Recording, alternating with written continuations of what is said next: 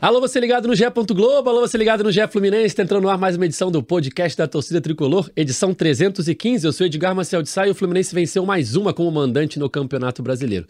Dessa vez não no Maracanã, mas em volta redonda, 1 a 0 sobre o Fortaleza, gol do Diogo Barbosa no finzinho do jogo. Fluminense se mantendo na parte de cima da tabela, na quinta posição e focado agora no clássico contra o Vasco. Daqui a alguns dias, né, teremos data FIFA. As semifinais da Libertadores são só no final do mês, então tem muito tempo aí antes de pensar no internacional. Vamos falar sobre isso muito mais. Diniz foi para a seleção, Nino, André, Arias também agora com a Colômbia, Alexander com a seleção sub-23. Então temos muito assunto para esse podcast e eu já chamo ele, o comentarista preferido da torcida tricolor, Cauê Rademacher. Fala, Cauê. Salve Edgar, salve galera tricolor. Uma vitória com a cara do, de volta redonda, né? Quantas vitórias o Fluminense já teve em volta redonda com gol nos acréscimos, depois dos 40? Tá aí um número pro, pro Igor Moreira levantar lá no, no Fluped, né? Se bobear proporcionalmente é o estádio que o Fluminense mais tem vitórias com gol depois dos 40 do segundo tempo, que desde 2005 é, é assim ali no, no estádio. Eu lembro até uma de 2003 ou 2004, um gol do Diego Souza no finzinho também contra o São Caetano, aos 40 e tantos. Teve aquela em 2011 do Márcio Rosário. Teve, Márcio Rosário. Rosário graças a Deus, graças a Deus. 2010 tem uma do Conca contra o Havaí também. Verdade. Tem também contra o Atlético Goianiense em 2012. Tem alguma. Tem, tem um 3x2 que estava 2x0 Atlético Goianiense. Ou 11, 2011. 2011, gol do Rafael Moura, seja, acho que no são, finalzinho. São muitas vitórias assim em volta redonda e mais uma, apesar do o Fluminense não pode levar o jogo também para jogar num gramado que é muito pior que o do Maracanã. Né? Bem lembrado, porque o gramado ontem, meu Deus do céu, tava, tava demais. E como você citou o Maracanã, uma pena esse jogo não ter sido no Maracanã, né? Ontem era, era jogo para 50 mil no Maracanã. Jogo pra família, né? Jogo pra família, né? Sábado, é, domingo à tarde, 4 horas, domingo de sol no Rio de Janeiro. O Fluminense ali é, acabou de ter se classificado pra semifinal da Libertadores, torcida empolgada. Era um jogo para 50 mil, né, Gabriel Amaral, a voz da torcida tricolor. Tudo bem, amigo? Tudo bem, o Cauê não lembrou do Fluminense Ponte Preta também 2005, com o gol do Leandro no último minuto. 2005 são vários jogos, né? Tem Santos, Ponte Preta, tem tem um leque. É, tem Juventude, mas acho que Juventude é fora nesse, nesse jogo, mas tem uma, uma série ali. É, eu concordo plenamente, acho que é, é, é, meio que nesse ritmo aí também de, de que era o jogo, eu falei isso ontem, né? É, o do Atlético Mineiro acho que nem tanto, mas o, o jogo de desse domingo é, é, era um jogo em que a gente que derrubou a média de público do Fluminense, assim, de verdade. Porque se no, no jogo anterior era uma é o Atlético Mineiro ali, naquele jogo. Não era um público gigantesco, daria ali a média de 30 mil. Depois da classificação, jogo domingo à tarde, que é aquele jogo que, pô, muita gente compra ingresso, ele chega na hora, compra... era jogo para abrir a norte tranquilamente e, e, ter um ótimo público no Maracanã. E o Fluminense exerceu o mando de campo, né? Contra o, o, o, o Fortaleza, o Fluminense até no placar exerceu. Mas a verdade é que o gramado do, do Volta Redonda, de Volta Redonda, atrapalhou mais do que vinha atrapalhando o gramado do Maracanã porque são tipos de problemas diferentes. O gramado seco, depois a gente, é, que a gente fez a cobertura lá do jogo, a gente consegue acessar ali o campo do jogo. Eu fui ver assim, eu falei, cara, não tem condições aqui disso aqui rolar um jogo normal, profissional, não. Foi muito erro de, de passe, muito erro de domínio de bola, muito chute por, por cima. É, é, atrapalhou demais, no final das contas, o Fluminense. Mas, enfim, pelo menos a vitória veio no, no golzinho milagroso ao estilo Volta Redonda, aí que o Cauê falou. Quem também estava lá é Marcelo Neves, que acompanha o dia a dia do Fluminense no GE. Globo. Uma atuação ruim, mas um resultado bom, né, Marcelinho? Salve Edgar, salve Cauê, salve Gabriel.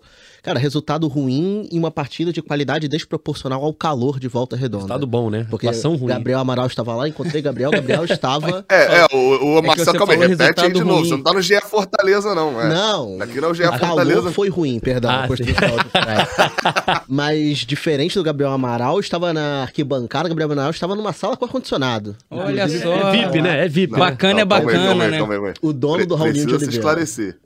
Eu tava na sala com ar-condicionado porque o Vitor Lessa da Rádio Globo me emprestou aquela sala. Que eu tava lá junto a, com ele. Eu não tinha moral pra aquela sala. A vida sala, é feita não. de contatos, não, relacionamento. Até, até tentei é. ficar ei, lá ei. no intervalo, mas, cara, o jogo muito ruim. Eu acho que nível técnico, tudo que vocês falaram, eu concordo, mas tem que ter levado em conta também questão física. Fluminense joga contra o Olímpia na quinta-feira numa intensidade absurda, volta pro Rio na sexta, viaja no sábado e joga no domingo. Então, não é videogame. O time sente, o time cansa, o gramado péssima, arbitragem péssima, mas no final deu certo, vitória por 1 a 0 e é o que é mais importante. É, acho que são vários fatores que explicam a, a, atuação ruim do Fluminense, né? Como o Marcelinho citou a questão física, tem um gramado que atrapalha muito, tem o Fortaleza que jogou bem, né? Jogou melhor que o Fluminense, na minha opinião. É, alguns jogadores do Fluminense também não estavam numa boa tarde, mas o que importa, Cauê, é, são mais três pontos para o Fluminense na, no Campeonato Brasileiro, né? O Fluminense nos últimos dez jogos, ele venceu sete. Então a fase é boa, e o Fluminense mantendo aí a sua invencibilidade como mandante, né? Não perde desde janeiro como mandante, mais uma vitória e se mantendo na parte de cima da tabela numa rodada em que vários times ali de cima ganharam, né? Flamengo, é, Grêmio, agora o Fluminense e mais um resultado muito importante, apesar de uma atuação tenebrosa, né, Cauê? Sim, porque você continua assim. Primeiro que você abre do Fortaleza, né? Que é um time que está chegando ali no, no G4. O Fluminense está no, tá em quinto, mas muito colado ali nos quatro primeiros. E você abre ali de um Atlético Mineiro, de um Atlético Paranaense que se enfrentaram e, e empataram o jogo. Você tem uma gordurinha ali mínima que seja para se manter ali em, em, quinto. E é um ano que a gente não sabe é, quantas vagas vão abrir, né? Se vai virar G7, G8, G9. Por exemplo, a Sul-Americana está entre Corinthians e Fortaleza são dois brasileiros que, que continuam. Eles ganhando, hoje, se acaba hoje, não abre nenhuma vaga a mais para Libertadores. Copa do Brasil, se São Paulo for campeão, não abre nenhuma vaga a mais também, porque o São Paulo está mais para trás. E Libertadores, se não der Fluminense ou Palmeiras, se der Inter ou Boca, também não abre mais vaga. Então você tem que ir se garantindo aí entre os seis, de qualquer jeito, de preferência entre os quatro, para uma classificação direta para Libertadores. É, boa observação, porque se Eu a gente acho... for pensar nisso, rapidinho, Gabriel, se a gente for pensar nisso uhum. e pensar claramente num G6, sem pensar em vagas extras, o Fluminense, com esse resultado dessa vitória sobre o Fortaleza, chegou a 38 pontos na quinta posição e ele abre 4 pontos para o sétimo colocado, que é o Atlético Paranaense, que tem 34. Então, pensando em G6, o Fluminense conseguiu uma gordurinha com essa vitória sobre Fortaleza. Que a gente tem muita confiança que o Fluminense vai ganhar a Libertadores e vai ter a vaga direta, né? Mas é bom sempre de seguro morreu velho, né? É isso que eu ia falar. Todo mundo também tem segurança de seu carro não vai ser roubado, mas paga o seguro, né? Isso. E se, né?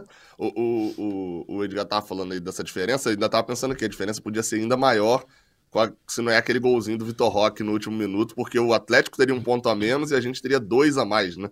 Na, no, no domingo passado. Mas eu acho que assim, é, apesar do que o, do que o Cauê falou, e eu concordo plenamente, né? Quer dizer, são números, não tem como só concordar. Tá, tá certo, pode ser que a gente tenha os três campeões, né? Copa do Brasil, Libertadores Sul-Americana, e não abra vagas lá no, no G6. Mas assim, pegando pela lógica, é, eu acho que o Flamengo não é favorito na Copa do Brasil, mas Fluminense e Palmeiras hoje é, estão dentro do, dos mais favoritos, isso até casas de aposta por aí também colocam, para ganhar a Libertadores. Eu acho que é prudente trabalhar com o G7, é, mas talvez seja o ano em que seja mais imprudente trabalhar com o G7. Porque, e, e, se você considerar o G7, a diferença hoje do Fluminense é bem confortável em relação ao Fortaleza, né? Uh, seis pontos hoje, de 38 para 32. Só que eu acho que o maior trunfo, mais do que tabela nesse momento, o, o Cauê, Edgar e Marcelo, é, é, é consistência. O Fluminense pontua consistentemente desde o início do campeonato. Tem aquelas tabelas que até o FMG, né, a, Universidade Federal de Minas Gerais, o Instituto de Matemática deles tem um site muito bom de cálculos sobre futebol, né, sobre o Campeonato Brasileiro. E eles têm ali, enfim, cálculo de probabilidade, então, mas uma, eles fazem uma tabela das últimas 10 rodadas. E, cara, é muito legal porque desde o início do campeonato você vai pegando, desde as 10 primeiras rodadas você vai pegando, o Fluminense está sempre no G4, no G5. É um time que pontua consistentemente desde o início do Campeonato Brasileiro. Talvez só não pontua mais consistente. Quer dizer, pontua consistentemente tanto quanto o Botafogo, só que o Botafogo pontua mais. Mas a consistência é igual. E aí você pega esses times que estão querendo entrar nesse G6, são times que não têm essa consistência. Atlético Paranaense, Fortaleza, Atlético Mineiro, não são times que pontuam regularmente. Então acho que isso pode dar um trunfo pro Fluminense, disso que o Caio falou. A gente tem a certeza que vai ganhar a Libertadores. Só que se não ganhar, tá ali já. Estamos na Libertadores no ano que vem, graças a essa consistência, né? E, e, eu acho que o resultado de ontem mostra um pouco disso. Num jogo com calor danado, num jogo em que o time estava derrubado fisicamente, mas não só fisicamente. É, é aquela história, né? Você foi ao ápice físico, mental, psicológico, e era hora de você dar uma descansada de uma semana e você tem que pegar um ônibus pra volta redonda, jogar contra o Fortaleza. Então, assim, o time estava também num ritmo um pouco mais baixo. Não tinha dois jogadores que são importantes também para o time, né? Que já são, são, acho que talvez os dois jogadores mais, que estão mais tempo ali no Fluminense, Ganso e Nino. Uh, enfim, conseguiu gerar um pouquinho o time e ainda assim conseguiu sair com a vitória. É o tipo de pontuação consistente que, que esses outros clubes que estão vindo abaixo não conseguem. E o Fluminense tem conseguido no Brasileirão. Falando dessa consistência, Marcelinho, mais um dado do nosso amigo Igor Moreira do Flupédia. Flupédia. Você sabia? Pontuação do Fluminense na 22ª rodada do Campeonato Brasileiro. Ano passado e esse ano, mesma pontuação, 38 pontos. O Fluminense ano passado estava na quarta posição, esse ano está na quinta, é a única diferença, mas 11 vitórias, 5 empates e 6 derrotas, tudo igual. E os gols é que mudam um pouquinho. Ano passado tinha 32 pró, 25 contra. Esse ano tem 31 pró e 22 contra. Mas mostra uma regularidade não só esse ano, mas também ano passado, igual, igualzinha às campanhas até o momento, Marcelinho. É, e até complementando o que o Gabriel falou, o Fluminense é um time que tem conseguido pontuar até quando joga mal, como ontem. O Fluminense jogou mal contra o Fortaleza e mesmo assim conseguiu arrancar os três pontos. Eu acho que a comparação desses dois anos de Campeonato Brasileiro é curioso, porque se tu olhar do segundo ao sexto colocado, tá todo mundo muito embolado. É, são três, quatro pontos que separam o G5/6 da tabela. A diferença são os líderes, né? Em 2022 o Palmeiras disparou e em 2023 o Botafogo está muito disparado. Então, se não fosse por esse ponto fora da curva, que são os dois líderes, o Fluminense estaria claramente brigando pela primeira colocação. Então, mostra regularidade, mostra um time que aprendeu a pontuar, um time que joga o Campeonato Brasileiro à vera e como o Gabriel, Gabriel Amaral falou, pontua sempre e pontua agora até mesmo quando joga mal. É, o Fluminense ano passado estava 10 pontos atrás do Palmeiras, se eu não me engano, nessa, nessa rodada. E agora tá 13 do, do Botafogo. Botafogo. É, continua distante do líder, do, dos líderes, mas pontuando bem, como o é, Marcelinho é falou. Muito, é muito mais mérito do líder do que demérito. Exatamente. Estamos vendo aí, você que está acompanhando a nossa live ao vivo no YouTube e no site do GE, estamos vendo aí a classificação. A gente fez Botafogo em primeiro lugar com 51, Palmeiras em segundo com 41, Grêmio em terceiro com 39, Flamengo em quarto com 39 e Fluminense em quinto colocado na quinta posição com 38. Cauê, esqueci daquele momento que você adora, que é o momento dos abraços. Opa! É, normalmente eu faço um pouquinho mais no começo, esqueci, mas vamos fazer agora. Um abraço para o Vitor Silva, que mandou uma mensagem para mim no Instagram, falando que acompanha muito o podcast, adora é, e é fã da, da, gente. Então, um abraço para o Vitor. E também para Bruna Ferreira, nossa amiga aqui da Globo, que é Fluminense doente também, já está ansiosa aí para Fluminense Internacional é, na semifinal da Libertadores. Um beijo pra Bruna. Posso mandar é, um abraço também? Você pode tudo, Cauê. Encontrei outro dia é, um cara que estudou comigo na época da escola, hoje é professor coordenador na escola que meus filhos estudam, Thiago Vedova. Mandar um abraço aí para ele, tricolor de arquibancada sempre. Posso mandar um também? Posso claro. Um também? Aproveitar aqui. Falar Aproveitar que tá na audiência, mandar um abraço pro meu amigo Bruno Márcio, que tocou ontem no Tetal, tá aqui assistindo a gente. Então, Bruninho, um forte abraço. É, eu ia mandar um abraço pro meu amigo Marcelo Neves, que eu encontrei ontem em Volta Redonda, mas aí você já mandou pro Bruno Márcio, então. Ah, então tá beleza. É, queria falar um pouquinho sobre Diogo Barbosa, né? O cara que decidiu o jogo ontem. É, usando também mais um dado do nosso amigo Igor Moreira, que ele postou ontem. Tá roubando muito. Pô, né? Ele é, ele é, parceiro aqui do, do podcast, né? Aliás, tá devendo uma visita aqui no estúdio. O Igor já participou online algumas vezes, tá devendo uma visita aqui no estúdio, vamos marcar. É, é a primeira vez que o Fluminense tem cinco laterais marcando gols numa única temporada no século XXI. Já tivemos gols de Alexander jogando como lateral, né? Diogo Barbosa ontem, Guga já marcou também. Marcelo e Samuel Xavier. E o Diogo é, é, um jogador que chegou sem muita expectativa, a torcida não esperava grande coisa, é, vem para uma função que eu já falei aqui no podcast, que é fundamental no elenco, que é ser reserva do Marcelo, porque o Marcelo vira e mexe está fora por questão de, da idade, de lesão e tal, então você precisa ter um lateral esquerdo ali de ofício para entrar, e o Fluminense não tinha até pouco tempo, né, já que o Jorge se machucou no início da temporada. Então a função do Diogo é fundamental no elenco, e ele vem conseguindo ter boas atuações. Ele foi bem na, na partida contra o Argentino Júnior, depois da expulsão do Marcelo, foi bem contra o Olímpia nas, nas, nas, quartas de final. E ontem, mais uma vez, Cauê, ele jogou bem e decidiu o jogo fazendo o gol da vitória no finalzinho com uma pancada de direita, mesmo não sendo a perna boa. Era algo. Até queria ter falado sobre o Diogo depois do, do Olímpia Fluminense. Acabou. A gente falou muita coisa aqui, eu não comentei. Você vê que ele tem. Ele tá indo bem quando a gente não fala do nome dele, né? Porque quanto tempo a gente ficou criticando o lateral esquerdo do Fluminense. Desde sei lá, cara, 2020 ali, que era tinha o Ourinho, tinha. Desde o Caio Henrique, o, o, é. o acho que. É, desde o Caio, Caio Henrique, Henrique foi 2019, dali em diante era sempre alvo de crítica. Mil improvisações do Diniz, já, já esqueci até todas, mas teve Iago, Caio Paulista, Calegari, foram muitas improvisações do Diniz. O Diogo veio e a gente parou de falar no, na lateral esquerda ali do Fluminense quando o Marcelo não joga. É sinal de que ele tá dando conta, sabe? E ele é, até sempre foi um lateral muito ofensivo, né? Botafogo, Palmeiras, Cruzeiro, Grêmio era sempre um cara com muita arrancada. Ele jogando com o Keno ali, você vê ele mais guardando posição, indo na boa, do que atacando o tempo todo. Bom ponto esse que o Cauê tocou, Gabriel. Acabou a maldição da lateral esquerda? Ah, não é muito cedo para dizer, né? Deixa o Diogo Barbosa fazer Eu tô te fazendo uma pergunta. Acabou é, a maldição? Assim, de, é uma posição que já não preocupa mais? Ah, não, isso, isso assim, é, em relação a preocupar. Estamos porque... vendo agora, rapidinho, Gabriel, estamos vendo agora os melhores momentos, você que acompanha nossa live ao vivo. Pode Dois momentos, isso. acabou. olha o gol aí, olha o gol aí. Os melhores momentos, o gol e o apito final do juiz. Chutaço o gol e o apito do Diogo final. Barbosa ali da entrada da área. Pode falar, Gabriel. É, então, assim, eu. Foi até boa a sua pergunta nesse sentido da preocupação, porque a contratação do Marcelo, acho que depois ele que passa um mês, dois meses, que passa a euforia, vem aquela, aquele início das lesões, é, é, é, legal que, tipo assim, a gente passa a ter um ótimo lateral esquerdo e ainda não acaba a preocupação. Porque. Quer dizer, não é legal, né? Curioso, né? Mas, enfim.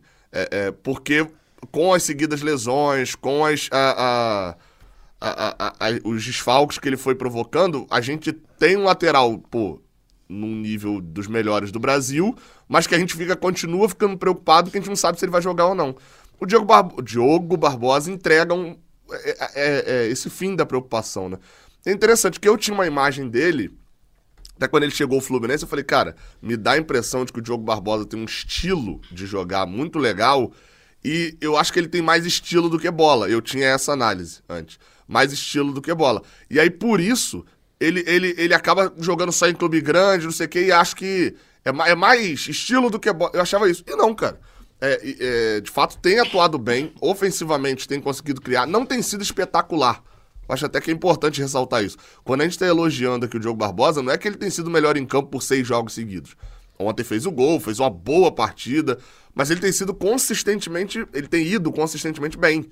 Acho que esse é, é, é o principal. Era isso que a gente pedia na lateral esquerda.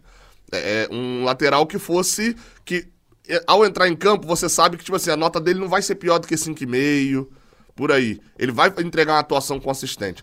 E acho que esse ponto, o, o Edgar, é importante do que você falou. O Fluminense hoje tem dois laterais que foram, durante até chegarem ao Fluminense, foram taxados 100% de serem laterais construtores e ofensivos. E são laterais que não têm dado espaço na defesa. O Samuel Xavier chega no Fluminense com esse o problema dele. O problema do Samuel Xavier é que ele marcava mal. E hoje é um lateral que é bem consistente defensivamente. E o Diogo Barbosa está caminhando pelo mesmo, pelo mesmo. tá trilhando o mesmo caminho. Né? Marcelinho, é claro que ainda é um início né, de caminhada do Diogo Barbosa com a camisa do Fluminense, mas será que já estamos vendo algo parecido com o que aconteceu com o Samuel Xavier, que chega sem muita badalação, mas cresce muito de produção sob o comando do Diniz? Será que o, Sam, o Diogo Barbosa também está passando por uma questão de é, ter a sua produtividade aumentada ao trabalhar com o Diniz? O estilo de jogo do Diniz pode potencializar o Diogo Barbosa? É, eu acho que sim, e eu, eu olho pro Diogo Barbosa, eu vejo a palavra regularidade. Eu acho que foi bem que o Gabriel falou. Não vai ser um jogador com nota menos que 5,5, nota 6.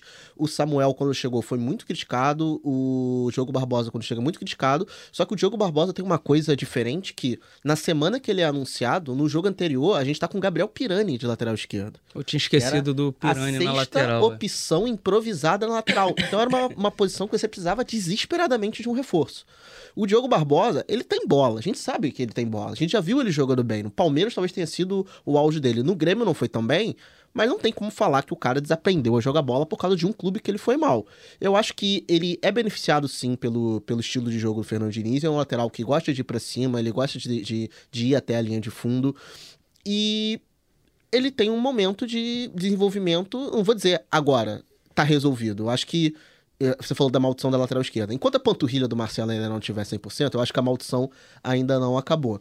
mas eu acredito que o Diogo Barbosa caminha sim para ser um Samuel Xavier. Ainda são muito poucos jogos para avaliar, mas caminha num bom caminho sim. É alguém que vai sim. te dar segurança ali de que não vai fazer bobagem. Ele defensivamente está bem, né? Esses jogos aí de Libertadores Argentino Júnior e, e Olímpia, ele, ele deu conta e acaba a improvisação, né? Você para de perder o Alexander improvisado na.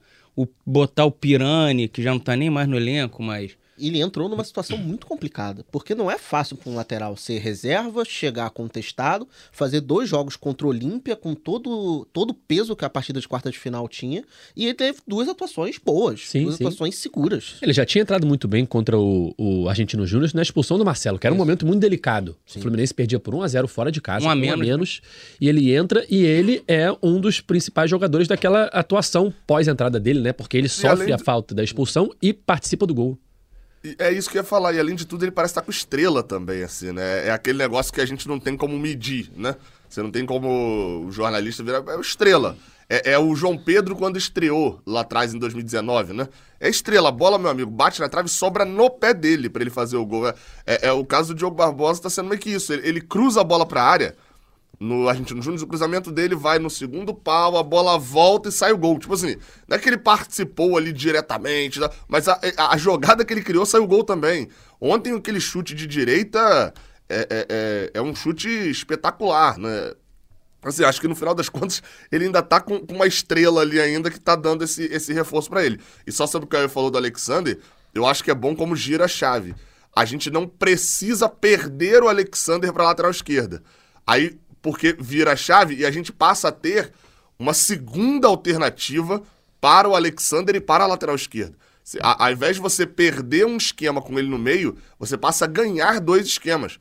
Que é o, o, aquele negócio de você mexer num jogo sem precisar fazer uma mexida. Se tiver num jogo importante, o Marcelo, de repente, não aguenta 90 minutos, você não precisa fazer uma mudança do Marcelo colocando o Diogo Barbosa, num exemplo assim. Você pode fazer a, a mudança colocando um meio-campista jogando Alexander para lá. Você pode, você ganha mais oportunidades dentro do time com o Diogo Barbosa bem e o Alexander não tendo que jogar de lateral esquerdo.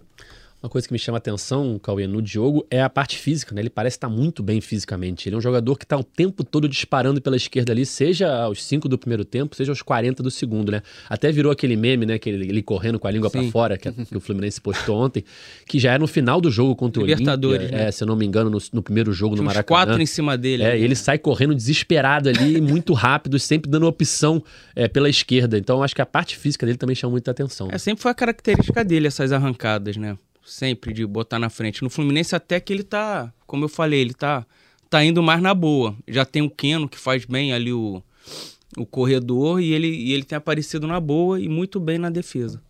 Perfeito. É, um dos assuntos principais do dia também é a seleção brasileira. Diniz né, já se apresentou à seleção brasileira.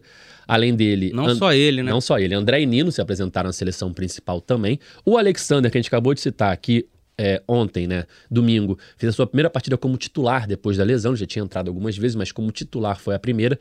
Foi convocado para o lugar do, do Danilo, do, do Nottingham Forest, que era ex-Palmeiras, que se machucou. É então, para seleção Danilo e João Gomes, né? Isso, seleção sub-23. É, então temos André Nino e Alexander servindo as seleções brasileiras, o Arias servindo a seleção colombiana e o Diniz e sua comissão técnica servindo a, a seleção principal também. Estamos vendo aí a matéria que já está no ar no Globoesporte.com. Essa ida Globo. do Diniz que me pegou de surpresa, a ida do Eduardo Barros. Isso. Porque até onde eu sabia, o Eduardo Barros ficaria comandando os treinos do, do Fluminense. Não sei o que o que mudou aí vai ficar o Marcão, né? O, o, principal de frente. Quem pode falar isso é que acompanha o dia a dia do Fluminense, né, Cauê? Não, é, é, é, é, curioso que eu tava voltando de volta redonda quando o celular começou a apitar pra falar que, pô, preste atenção que o Eduardo tá viajando. Eu falei, como assim, cara? O presidente falou que o Eduardo ia ficar. A gente perguntou pro clube, o clube falou que o Eduardo ia ficar. E foi uma decisão que a gente ainda tá correndo atrás para entender o que, que aconteceu. Mas Eduardo Barros, Wagner, o Wagner e o Marcos Seixas viajam junto com o Fernando Diniz. E Marcão e a comissão técnica permanente continuam no clube durante essa data FIFA. É, o Fluminense agora vai ter dois dias de folga, mas aí depois o Marcão já começa a trabalhar o time, a parte física. São quatro dias de folga no total, né? Nesse período. É, São dois dias de folga agora segunda, e o fim de semana. Terça e fim de semana. Isso. E aí o Fluminense começa a recuperar a parte é, Mas eu acho bem ruim sair todo mundo, Edgar. Minha opinião aqui. Por favor, dê sua não... opinião.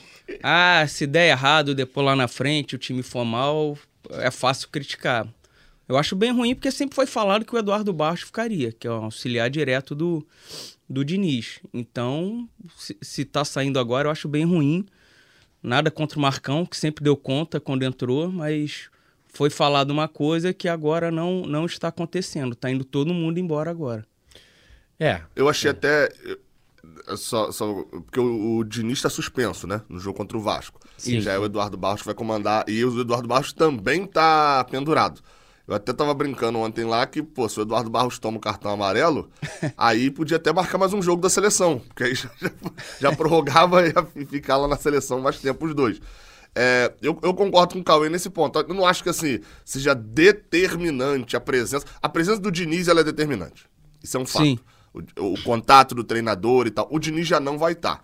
Eu não acho que o Eduardo Barros seja determinante a presença dele nos treinamentos, porque o cronograma de treinamento já foi decidido há um bom tempo.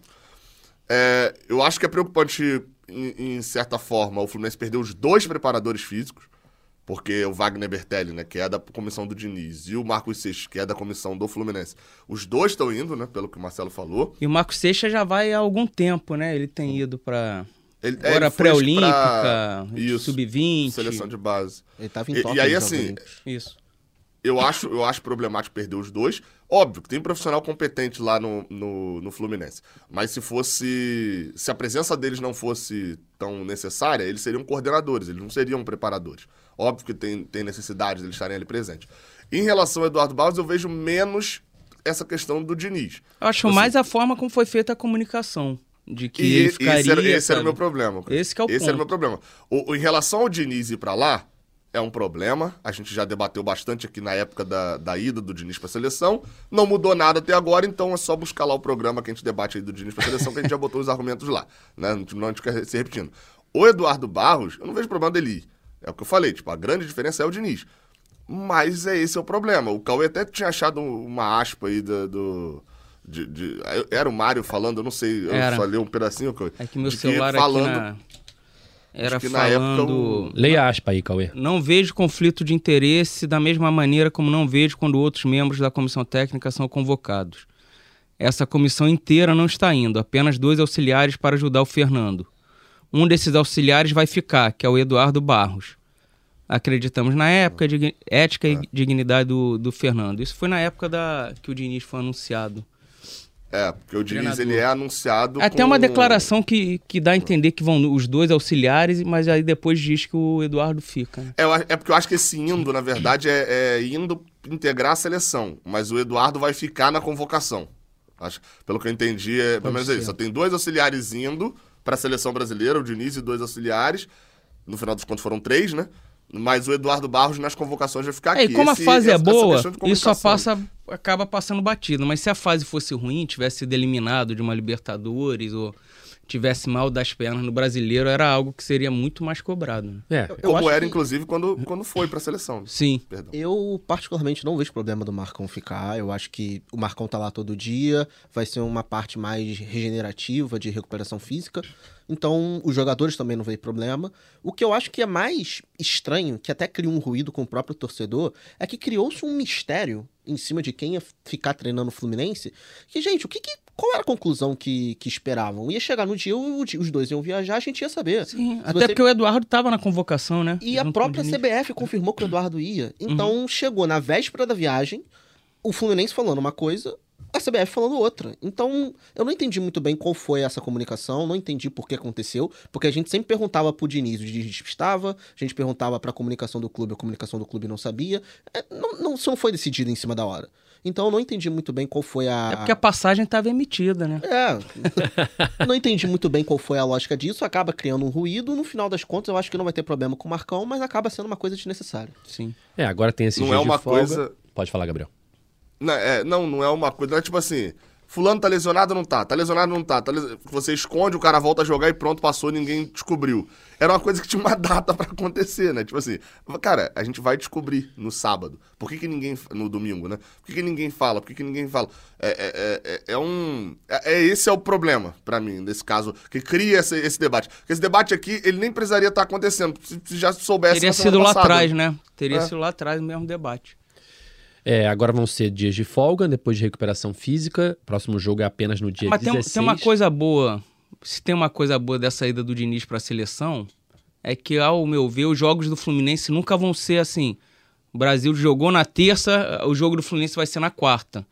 Que, tanto que o Brasil joga na terça-feira, eliminatórias, terça-feira da outra sexta, semana, sexta, sexta agora e depois terça, terça, isso. E já a rodada do campeonato já começa na quarta-feira. O Flamengo, por exemplo, já joga na quarta-feira e o Fluminense Vasco é só no sábado.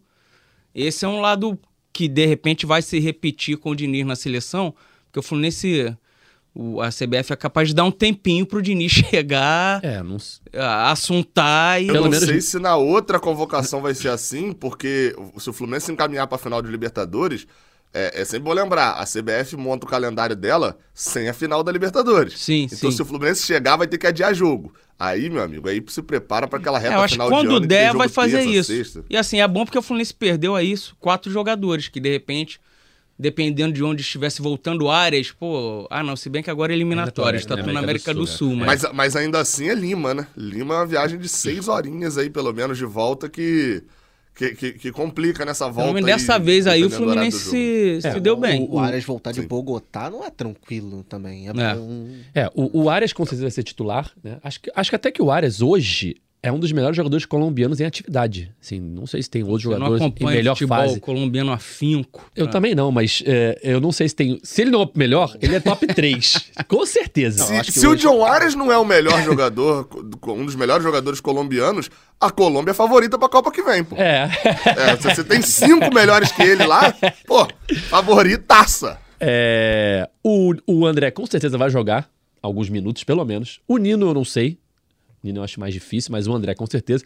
Aliás, o Nino na outra convocação se machucou no jogo, no último jogo, né? Nessa nem jogou. Nessa né? nem jogou ali. Já meteu uma carta ali pra. Não, claro que ele devia estar desgastado e tal, mas é, não passou por esse risco, né? De se machucar no último jogo antes de se apresentar à seleção. É, o Alexander com certeza vai jogar pela Sub-23 também. O Alexander foi campeão sul-americano com, com o Ramon sendo titular, né? Então com certeza ele vai ser. É, é vai jogar, não sei se vai ser titular, mas vai jogar. Enfim, é, mas como o Cauê falou, a, o último jogo das, da, das eliminatórias é na próxima terça-feira e o Fluminense só joga no dia 16 contra o Vasco, em local ainda a, a, ser definido. Uma mensagem aqui no chat que eu achei legal, assim, a gente sempre, sempre fala né, desse jogador, mas ontem, mais uma vez, temos que falar. Sérgio Gomes, precisamos falar sobre Fábio, Cauê. Imagine esse mesmo time, mas com o Marcos Felipe no gol ao invés do Fábio. Como teria sido o jogo ontem? Quando você falou Sérgio Gomes, eu fiquei achando que era o jogador que você queria se referir. Só lembrei de um do Friburguense. O Marcos Felipe tá fazendo um bom campeonato pelo, pelo Bahia, mas o Fábio passa uma tranquilidade. É, é outro, é outro né? nível, né? O, a segurança que você tem no Fábio. É só ver o jogo que o Fábio não jogou agora contra o Atlético Paranaense, né? A bola ia no gol, você já ficava sem saber direito o que ia acontecer, porque o Pedro Rangel foi o terceiro jogo dele no, no, ano. ano. O, o Fábio tem, tem sido um diferencial do Fluminense em todos os jogos lá que ele agarrou contra o Olímpia lá no, no Paraguai, agora contra o Fortaleza, no primeiro tempo, né? Segundo tempo ele. Teve uma defesa no segundo tempo também, é, um chute rasteiro ali, acho que do Machuca. Tem uma que o Argentina. John Kennedy tenta sair driblando, perde a bola, é... e... mas o Fábio tem sido outro nível ali no gol. É, ele, ele ganhou o prêmio de melhor do jogo ontem, né, Assim, Depois na, na, na, na transmissão, melhor em campo, né? Craque do jogo. É, acho que nem seria para ele inicialmente, quando tava 0 a 0 o jogo, né? Até que eu lembro que um dos votos foi o seguinte: ah, com a vitória do Fluminense eu vou votar no Fábio, né? Porque o gol foi no finalzinho. É, acho que seria para algum outro jogador. Até porque o Fluminense não estava jogando bem, né? Provavelmente seria um jogador do Fortaleza. Mas com a vitória, o Fábio, a participação dele passa a ser ainda mais importante, né? Ele fez várias defesas. O Fluminense ontem foi Às muito mais ele faz duas no mesmo lance, atacou, né? é. é. Ontem, acho que de finalizações, o, número do Fortaleza foi muito maior que o do Fluminense. Fala, Gabriel. O, o, no Fábio, mais uma vez, ele vai passar em. É, passa um pouco. Não passa, obviamente não passa, né? A gente tá falando dele aqui. Mas passa um pouquinho despercebido porque ele faz a defesa para manter o 0 a 0 E depois alguém vai lá e faz o gol. Quando é o inverso, a gente tende a perceber mais o goleiro. Alguém vai lá e faz o gol e ele salva duas, três, quatro vezes o resultado. É, contra o Olímpia foi assim também. É, assim, é um goleiro, é um dos melhores. É, é, de fato, não tem como você fazer uma lista de três goleiros do Brasil hoje que são mais importantes para suas equipes e não botar o Fábio. É, o, o, Pedro Rangel era o, era o quarto jogo dele. Porque é terceiro no ano, né? Dois no não, Carioca. Não, não, é, não, é o quinto jogo dele na carreira e é o quarto no ano. Porque ele foi titular duas vezes lá pelo Carioca, mas tem uma curiosidade, aquela trívia. Ele entrou no jogo ah, contra é. o Volta Redonda, no 7x0, o Fábio né? Sente. Isso. O Fábio Sente, ele entra. Joga Verdade. 35 minutos. Não, e do, e do Fábio, assim, a gente sempre. O Fábio chegou. A, é o segundo ano dele de Fluminense, né? Ele chega com 40, 41 anos no, no Fluminense. A gente sempre falou dele ter que se reinventar para jogar com os pés, que ele nunca jogou com os pés e com o Diniz ele é obrigado, aos 40 anos, 41, começar a jogar com os pés. E outra coisa, quando ele chegou, ele, ele era aquele goleiro que ficava muito debaixo da trave, né? Ele começou a jogar mais adiantado também para interceptar, às vezes, o lançamento do outro time. Várias vezes você vê o Fábio saindo da área e a saída de gol dele também contra o Olímpia. Quantas vezes ele, sabendo da importância que ele ia ter para ajudar, quantas bolas ele saiu pelo alto, quantos socos ele deu na bola ali. Ele ainda conseguiu evoluir ainda em alguns pontos desde que chegou ao Fluminense. Eu gosto do Fábio, que ele tem uma característica que eu gosto, realmente gosto, que é o goleiro que não inflama a torcida adversária. Porque você pode dar um chute, imagina, um chute fora da área que talvez nem leve tanto perigo. Mas o goleiro faz aquela ponte espalhafatosa, o grito de uh, Fernando Henrique! É muito mais alto. e a torcida vem junto. O Fábio, por mais difícil que a defesa seja, ele é mais seguro. Então ele não inflama a torcida adversária. Eu gosto muito dessa característica dele. E faz pouca cera, né? Não tem nada que irrite mais, é goleiro que fica, fica fazendo cera. Cauê, recebi a mensagem aqui do nosso amigo Fran Varola. É, bom dia a todos. Estou muito preocupado com o Cauê Rademacher. Quanto mais o Fluminense ganha, mais ele reclama. Me pergunto se ele é um dos criadores do Reclame Aqui. Eu ainda saboreava o meu café quando chega a seguinte mensagem do Cauê: Como conquistar o Penta com a comissão toda na seleção? é, já deixei meu recado aqui sobre isso, né? Mas tem, eu tô reclamando pouco. O time não dá brecha também. Comentarista mais ranzinza da torcida Mandar um abraço aí pro Fran. É, no último podcast, Cauê, é, a gente fez uma, uma piada aqui. É, uma, uma internauta, acho que foi a Carol que participou com a gente como vencedora do, do do Cartola, brincando que o Cano era o maior jogador da história do é Fluminense é, com sobrenome de material de construção. E, e a gente esqueceu é, do preguinho. É isso, a gente ficou brincando aqui, inventando o nome. Ah, tijolo. Tijolo, cimento e tal. E esquecemos do real maior jogador da história do Fluminense com. Eu, eu não é digo... é sobrenome, no caso, né? É um apelido. E se eu lembrasse, apelido... eu teria falado Pedrinho. É, pre, preguinho joga o quê? Joga basquete? Nada. E o pior é que ele fez isso ele tudo, fez né? Isso tudo, né? Então tá aqui a nossa correção, o, o, internauta Pedro Corrado, que mandou pra gente. Nossa correção aqui, o maior jogador da história do Fluminense, com nome, barra sobrenome, barra apelido de material de construção, é o Preguinho. Mas o Cano já tá na segunda posição, acredito. Tá colado. Tá né? colado ali. Tá tá, não tem historicamente a, a, importância, mas tem nesse momento do Fluminense uma grande importância. Já tem seu nome marcado na história do clube por ter sido decisivo em dois títulos cariocas do Fluminense contra o Flamengo. É, outra pergunta do internauta aqui, ó, do Vinícius Brandi. Pessoal, bom dia. Quem ganhou o mês no Cartola ainda participa do podcast? Participa. Perfeito. Essa... Apareceu o Não. cartoleiro do mês? Vamos, temos Alberico? agora... Alberico. Temos agora até o dia 16, né, que é o dia de Fluminense Vasco, para achar o Alberico para trazer ele aqui pós ele não tá na seleção Vasco. também, não? Pode ter sido tá seleção. Pode ter se apresentado, né, como torcedor lá do pro movimento verde amarelo, né? é. né? Pode ter se apresentado. Animado vamos... o movimento verde amarelo. O Edgar gosta das músicas. Vamos atrás do Alberico. Vou acionar aqui nossos contatos no Cartola para convidar o Alberico para participar do nosso podcast na próxima edição, pós Fluminense e Vasco. Né? Podemos aparecer aqui antes, vai que acontece alguma coisa, Sim. mas a próxima edição confirmada nesse momento é logo depois de Fluminense e Vasco. Bom, galera, acho que é isso. Vamos chegando ao fim de mais uma edição. Não, sabe-se lá onde, se Fluminense e Vasco Exato, também, né? né? É importante falar isso também, né? A gente não sabe há 15 dias, 14 dias antes do jogo, a gente não sabe vai ser em São Januário sem público. Acho que a, a, o que está marcado hoje, se a CBF, ó, não pode mudar mais nada, é São Januário sem público, né? Perfeito. Pelo, São Januário não pode receber e o jogo está marcado para lá. Maracanã também não tem condição de receber porque tem a final da Copa do Brasil no dia seguinte, só vai reabrir para a final. É... Quais são os, as outras oportunidades? Engenhão. É, é, Engenhão ou Volta Redonda, pensando aqui no Rio de Janeiro, porque tecnicamente não há mais tempo para mudar o jogo para outra praça. Tem que ser 20 dias antes da partida. Claro que numa situação é, é, específica como essa, enfim, pode. Sempre pode, a brecha. Pode abrir uma exceção. Mas hoje já não dá mais tempo. Então, Aí o Vasco também não vai querer levar, né? Porque ele tem- ele- o Vasco tem que bancar. O Fluminense não tem que autorizar nada. Se o Vasco quiser levar esse jogo pra Manaus, ele pode. Mas ele tem que bancar a ida, a hospedagem, a alimentação. Ele tem que bancar o Fluminense em Manaus. E a gente sabe que o custo, por exemplo, de uma viagem, nem necessariamente pra Manaus. é, mas, aí, mas aí nesse é, caso. É, pra Brasília e tal, é muito, Nesse, muito alto. Né? É, mas nesse caso, eu acho que o Vasco não bancaria do próprio dinheiro, vai vender a, a renda para uma empresa e aí a empresa paga isso tudo e fica com. É, mas até, se até hoje não chegou, É, já- enfim. mas acho que esse já dá pra descartar. Acho que o melhor cenário de todos é Engenhão, né? É Newton Santos. Mas, enfim, no engenho, é no engenho de dentro, né? No grande engenho, estádio do engenho de dentro. É, é, acho que é o melhor cenário, assim, pensando, óbvio, tô pensando no Fluminense, primeiro. É, você não viaja, joga num gramado ok, apesar de ser sintético, que é diferente, mas você joga num gramado ok, e a torcida consegue ir sem muitos problemas. É, e pro Vasco acho também, vai também, não vai viajar, vai pagar um aluguel que não deve ser desesperadamente caro, vai jogar num gramado ok e a torcida vai- deles vai conseguir lotar também a outra parte do estádio. Seria 90 a 10 normalmente. Volta Redonda não é nem só pelo gramado, o gramado é horroroso, mas é, é, a- o caminho até lá, acho que gera um perigo com as duas torcidas, num momento de rivalidade muito inflamada, saindo do Rio de Janeiro. As duas torcidas partem do mesmo lugar para o mesmo lugar. Eu acho que é um, é um risco que não está precisando correr nesse momento. E sobre São Januário, se liberarem o público, aí, é, é, desculpa o torcedor vascaíno que não está percebendo. Se liberarem o público, botarem o Fluminense e Vasco lá, eles estão querendo que se tenha uma briga em São Januário para poder fechar São Januário de vez. O e jogo aí é- vocês vão servir só de cobaia. O jogo tá marcado pra que horas, ô Gabriel? Tu sabe? Quatro da tarde. Jesus, é mais calor. Meu Deus do céu. Só sorte pra quem vai.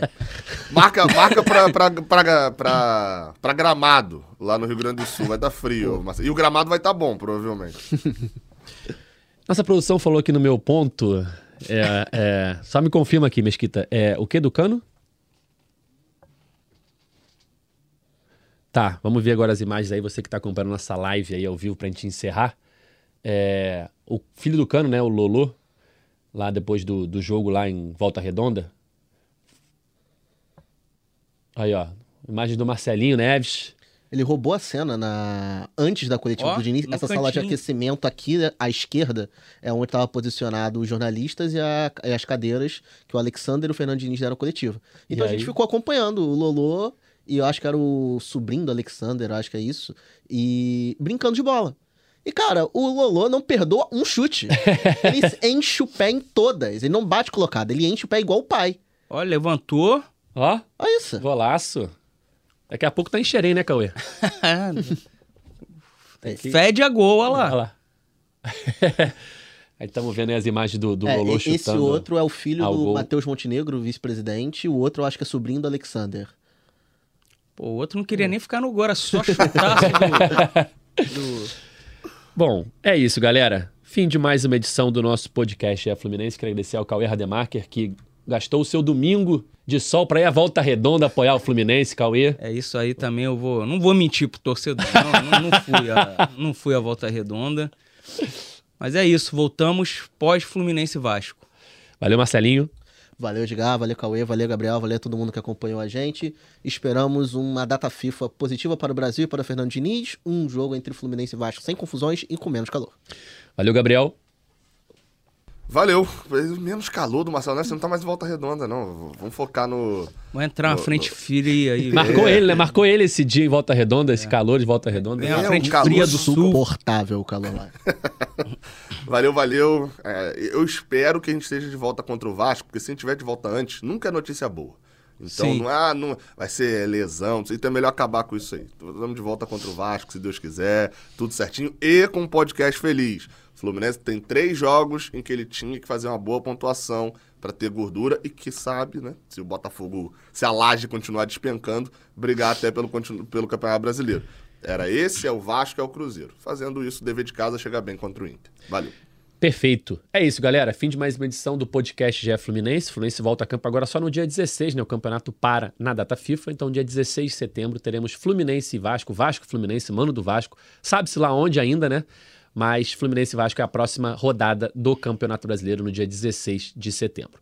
Então, o nosso próximo encontro já marcado é esse, logo depois de Fluminense e Vasco, mas pode ser que a gente volte aqui antes, se tiver alguma novidade, para a gente falar sobre o Fluminense durante a parada da data FIFA. O nosso podcast está nas principais plataformas de áudio, é só procurar lá por GE Fluminense ou então no seu navegador ge.globo barra Fluminense. Valeu, até a próxima, tchau! O Washington pra bola, o Washington de pé direito!